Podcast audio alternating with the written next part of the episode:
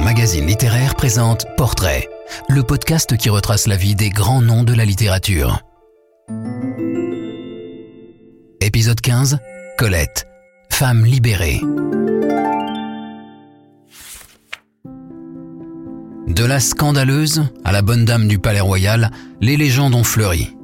La romancière en était parfois à l'origine, nourrissant son œuvre par sa vie et ses amours. Cette figure de femme libre n'a pas pris une ride. Colette en quelques clichés. L'écrivain enraciné d'abord, qui a toute sa vie conservé l'accent rocailleux de sa Bourgogne natale. La jeune femme ingénue ensuite, qui débuta comme nègre de son premier mari. Ainsi, les Claudines parurent sous le nom de Willy. Femme trompée, écrivain exploité, la petite bourguignonne effacée se mua en parisienne émancipée. Entre 1906 et 1912, ce fut l'endroit du music hall.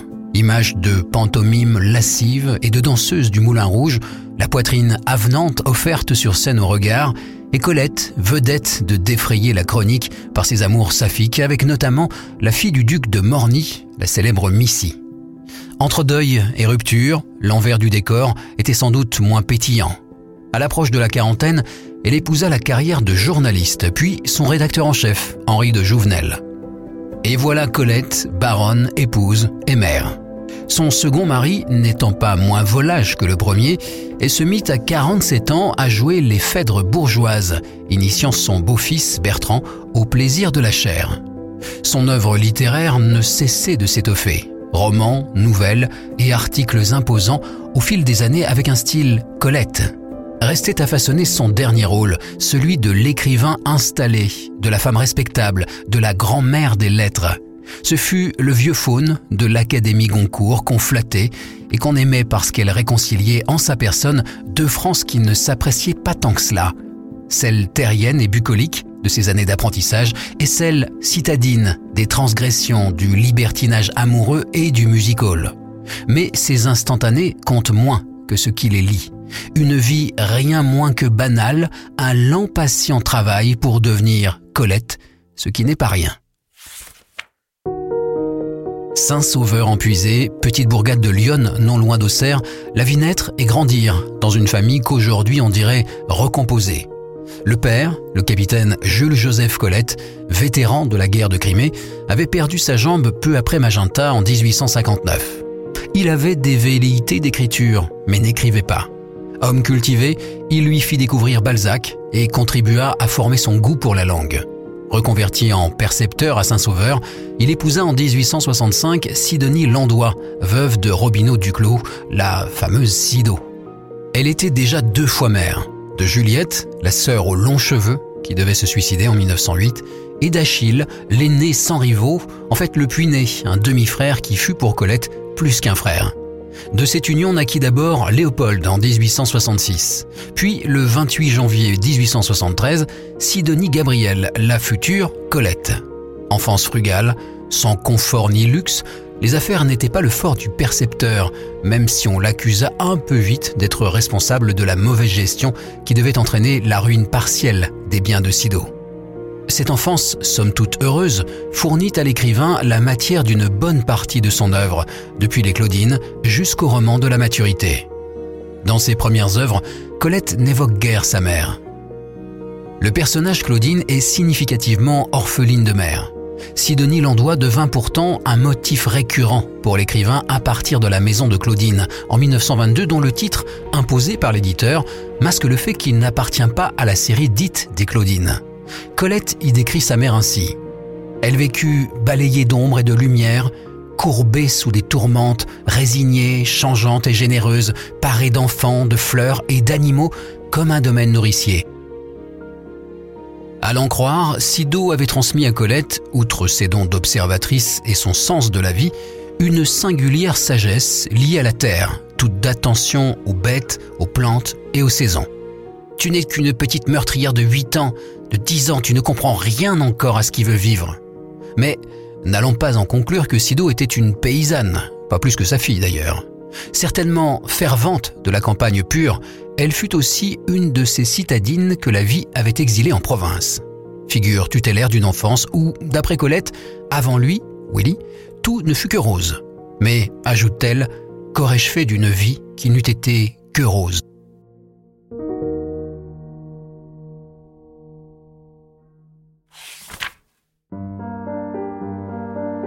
Le mariage de Juliette et les comptes de tutelle qui l'impliquaient, révélant la mauvaise gestion du foyer Colette Robineau Duclos, on déménagea chez le frère à Châtillon-sur-Loing. Sidonie Gabriel, jeune femme de 20 ans, sans dot, fut plus ou moins donnée en mariage au fils d'un camarade de promotion du capitaine Colette, Henri Gauthier Villard, surnommé à Paris du sobriquet de Willy. Il avait 34 ans, pesait 105 kilos, et sa calvitie en faisait un homme vieilli avant l'âge. Mais d'un autre côté, il menait une vie mondaine et parisienne brillante. Critique d'art, critique musicale, il avait contribué à asseoir la réputation de Wagner et auteur de romans à succès que le plus souvent il n'écrivait pas lui-même. Colette se maria sans trop voir chat en poche le 15 mai 1893. Cela faisait une bouche de moins à nourrir à Châtillon et une existence nouvelle pour Colette qui, ingénue, pas encore libertine, se retrouva à rue Jacob. Parce qu'elle se faisait mal à sa vie, loin de ses racines, elle se mit à raconter son enfance à son mari. Willy comprit vite toute la richesse de ses souvenirs et lui conseilla de les coucher par écrit. Il ne fit d'abord rien de ses cahiers qui devaient fournir le matériau des premières Claudines. Puis il se ravisa et comprit qu'il y avait chez cette femme, titulaire du brevet élémentaire, un talent littéraire insoupçonné. La nostalgie du pays natal et l'intelligence d'un Pygmalion plus ou moins de fortune révélèrent Colette à elle-même et ce qui devait être sa destinée, écrire. Le premier Claudine à l'école, sorti en 1900, trouva son public. Willy, publicitaire avisé, qui avait avant l'heure le génie de la mercatique, exploita le filon en conjuguant déclinaison en série des Claudines et produits dérivés à l'effigie de l'héroïne créée sous son label par sa femme. Voilà monsieur Willy s'enrichissant du labeur de madame qu'il trompe gaillardement, l'adultère étant à l'époque un sport national. Le piège s'était refermé sur Sidonie Gabriel. N'étant pas propriétaire des fruits de son travail, elle ne pouvait facilement se libérer de l'emprise de celui qui était en quelque sorte son négrier. Fait unique ou presque dans l'histoire littéraire, Willy, propriétaire exclusif ayant vendu en 1907 les droits des Claudines, Colette ne tira aucun profit direct des ouvrages qui firent sa notoriété. Lasse d'exploiter pour un autre un filon qui d'ailleurs tendait à se tarir, et de plus en plus consciente de ses dons, Colette écrivit un Claudine s'en va en 1903 avant de s'en aller elle aussi. Il ne faut sans doute pas prendre pour argent comptant la mise au point tardive intitulée Mes apprentissages sortie en 1936 dans laquelle Colette éreinta Willy, le rendant responsable de ses malheurs.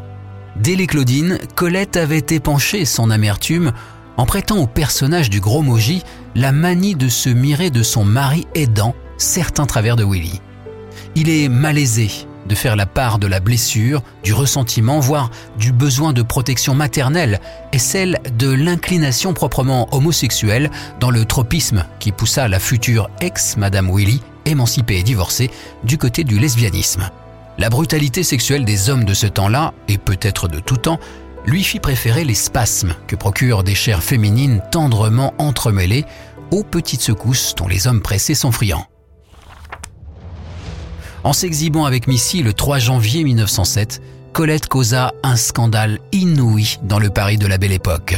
Une relation amoureuse, charnelle, mais aussi de tendresse maternelle s'était nouée entre les deux femmes. Elle dura-t-elle au moins jusqu'au moment où Colette, passant de marquise en baron, s'attacha à Henri de Jouvenel? Dans cette période vagabonde, Colette ne cessa pas d'écrire et des œuvres comme L'ingénue libertine en 1904, en fait la réunion de Mine et les égarements de Mine, expurgés des interventions de Willy, La retraite sentimentale en 1907, Les vrilles de la vigne en 1908, La vagabonde en 1910, faisaient déjà d'elle, sous le nom de Colette Willy, un auteur d'importance. Mais elle ne pouvait raisonnablement, à l'approche de la quarantaine, espérer très longtemps poursuivre une carrière d'artiste de music hall. Aussi se lança-t-elle dans le journalisme, multipliant chroniques et reportages. Cet aspect de son activité joua un rôle essentiel dans la maturation de son écriture. Il n'y a pas, chez Colette, de rupture entre la romancière et la journaliste qui relatait, pour le matin, l'arrestation de la bande à Bono, sans avoir vu grand-chose, ou qui, pendant la guerre, rédigea des articles qu'elle a rassemblés dans les heures longues et dont on peut dire qu'ils sont plus que de pauvres choses journalistiques. En septembre 1912, Sido mourut. Colette, amoureuse et affairée, ne se rendit pas aux obsèques. En décembre, elle épousa Henri de Jouvenel, dit Sidi, était-elle à l'origine de ce surnom, alors qu'elle était déjà enceinte. La voilà désormais baronne Jouvenel des Ursins. Neuf mois après la mort de la mère vénérée, mais au fond un peu délaissée, le 3 juillet 1913 naquit Colette de Jouvenel, surnommée comme sa mère Belgazou, beau gazouillis en provençal. À vrai dire, entre la guerre et sa carrière d'écrivain et de journaliste, Colette ne fut mère que par intermittence. Si dans une lettre à sa fille, où elle la tensait d'avoir pris l'habitude de fumer, elle lui écrivit ce beau mot ⁇ Je ne peux fleurir que par toi ⁇ tout à son œuvre et à sa vie, elle ne s'en occupa pas trop. In cauda venenum, son testament, la dépouilla même au profit de son dernier mari, Maurice Goudequet. Ajoutons que dans l'un de ses ultimes romans, Julie de Carneillan, en 1941, elle ne fut guère plus tendre avec Henri de Jouvenel qu'elle ne l'avait été avec Willy dans Mes apprentissages. Avoir été le mari de Colette se payait son prix. Au sortir de la guerre, Henri de Jouvenel, pris par ses charges de diplomate et son donjuanisme, s'était éloigné de Colette. De plus en plus libre, de plus en plus sûre de son talent, elle composait avec la réalité quand elle ne la fabriquait pas. Elle jeta son dévolu sur le jeune homme de 17 ans. La vie et l'œuvre se nourrissant mutuellement sans pour autant se confondre, cette liaison fut contemporaine des livres qui devaient définitivement la consacrer aux yeux de ses pairs. Les romans parmi les plus admirés de Colette, Chérie, Le blé en herbe et La fin de Chérie ont en commun d'illustrer le thème de la liaison amoureuse entre une femme mûre et un jeune homme. Ils ne s'y réduisent pas. Avec Chérie, pour la première fois de ma vie, je me sentais intimement sûr d'avoir écrit un roman dont je n'aurais pas à rougir ou pas à douter, affirmait Colette. L'œuvre avait longuement mûri dans son esprit, donc antérieurement à sa relation avec Bertrand qui, s'il n'avait pas été Chérie, l'était devenu. Son héros, Frédéric Peloux, Chéri, devait être un homme de 25 ans, brun, blanc, lustré comme un matou de six mois. L'histoire raconte la fin de sa liaison avec Léa de Lonval, une amie de sa mère, une cinquantaine tapante, pas encore trop tapée. Initialement conçue pour être une pièce de théâtre, son adaptation fut d'ailleurs jouée en 1921, puis plus tard par Colette elle-même. Chéri fut saluée par Cocteau, Gide et Mauriac. En publiant Le blé en herbe, d'abord en feuilleton dans le matin, entre le 29 février 1922 et le 31 mars 1923, Colette racontait une autre histoire d'éducation sentimentale un peu singulière sur fond de paysages cancalés, autant d'aquarelles témoignant de sa maîtrise d'écrivain. Les protagonistes en sont deux amis d'enfance, Philippe, dit Phil, 16 ans et demi, Vinca, d'une année sa cadette, et, dans le rôle du tiers inclus, une femme de 30 ans, la dame en blanc, Madame Dalleret. Celle-ci initie le jeune homme au plaisir qu'on dit charnel, le roman devait s'intituler Le Seuil, par référence au désir et à la peur de l'adolescent qui hésite au moment de franchir le pas avec une femme plus âgée que lui. Le blé en herbe est à nouveau une des multiples variations de Colette sur l'impossibilité de l'amour. Tous les amours tentent à créer une atmosphère d'impasse. Si l'amour est illusoire, rien n'empêche cependant de goûter à bonne bouche à cette illusion. Colette fit la rencontre de son dernier mari, Maurice Goudequet, en février 1925, dans la foulée de sa relation avec Bertrand. Maurice vit Colette jouer Léa dans une adaptation théâtrale de Chéri. Elle était à un âge où l'on n'hésite plus quand une occasion se présente. Avait-elle d'ailleurs jamais hésité Elles font ça. Veux-tu savoir ce que c'est que le gars Maurice? C'est un salaud, et un ci et un ça, et même un chic type, et une peau de satin. C'est là que j'en suis à son amie Marguerite Moreno en juin 1925. Exit Bertrand, introïte Maurice. Dans ces moments d'exaltation, la rédaction de la fin de Chéri, suite et approfondissement de Chéri, prit du retard. Il était plus facile d'en finir avec Bertrand qu'avec un roman, signifiant aussi la fin symbolique de leur amour. La fin de Chéri se conclut sur le suicide du héros que l'expérience de la vie matrimoniale et surtout de la guerre avait fini de désenchanter. Se rapprocher au souvenir de l'amour perdu avec Léa ne fit qu'augmenter son dégoût de vivre dans un monde livré à l'égoïsme des affaires. Chéri se tire une balle dans la tête. Il ne connut plus rien de la vie au-delà d'un effort de l'index sur une petite saillie d'acier fileté. Colette était désormais une personnalité en vue. On l'interrogeait sur tout et sur rien, et il n'en poursuivait pas moins son œuvre. Dans La naissance du jour, à moitié autoportrait, à moitié roman du renoncement, elle exalte les splendeurs de la Méditerranée, cadre de son été indien amoureux avec Maurice, avec en contrepoint l'évocation de Sido, qui devenait à cette période l'Orient de Colette, la vagabonde. Elle ajoutait une pierre à sa recherche du temps perdu à elle en lui consacrant l'ouvrage suivant, Sido. L'âge venant, la boucle se bouclait. Impotente, arthritique, élue à l'Académie Goncourt, comme tant de Français, l'étoile Vesper fit le dos rond pendant la guerre et fut une sorte de résistante depuis le palais royal. Non sans raison personnelle, car Maurice, que Colette avait épousé en 1935, devait, en tant que juif, se cacher. Arrêté en 1941, les Allemands le relâchèrent deux mois plus tard. Elle récolta les honneurs après-guerre. Elle était le fanal bleu d'une France bien réelle et non d'une certaine idée de la France, une France bourgeoise dans ses aspirations et sa manière de vivre. L'argent est une chose trop importante pour le laisser aux banquiers et aux aigrefins, et éternellement paysanne dans son imaginaire. Colette a hérité de sa mère cette étrange ubiquité qui était aussi celle d'un Jules Renard, qui fit d'elle tout à la fois une Parisienne en province et une provinciale à Paris. Si elle n'avait cessé de puiser dans les impressions de la campagne de son enfance, elle ne revint guère à Saint-Sauveur, préférant, au gré de ses pérégrinations, la Bretagne, qu'elle découvrit avec Missy, qui lui avait offert la villa de Roseven, ou la Côte d'Azur, où, un temps, elle vécut à la Treille Muscat, à Saint-Tropez. Une femme se réclame d'autant de pays natal qu'elle a eu d'amour heureux, la place du mot. On a loué le style de Colette. Les intrigues de ses romans ont quelque chose de stéréotypé, variations assez banales à partir de triangles amoureux, notamment. Là n'est pas l'essentiel. La littérature se nourrit de poncifs quand elle ne les crée pas. Et Colette les subvertissait consciemment. Ce qui charme les lecteurs de Colette, c'est la musique, le rythme de son écriture et sa sensualité. Mais le don de Colette tient surtout à son talent d'observatrice il est indissociable de son art poétique qui donne à voir la réalité en recourant à la métaphore précise, parfois recherchée sinon précieuse, le plus souvent vigoureusement évocatrice, qu'il s'agisse de parler d'une cruche ou d'un arrosoir. C'est là son don, mais un don travaillé.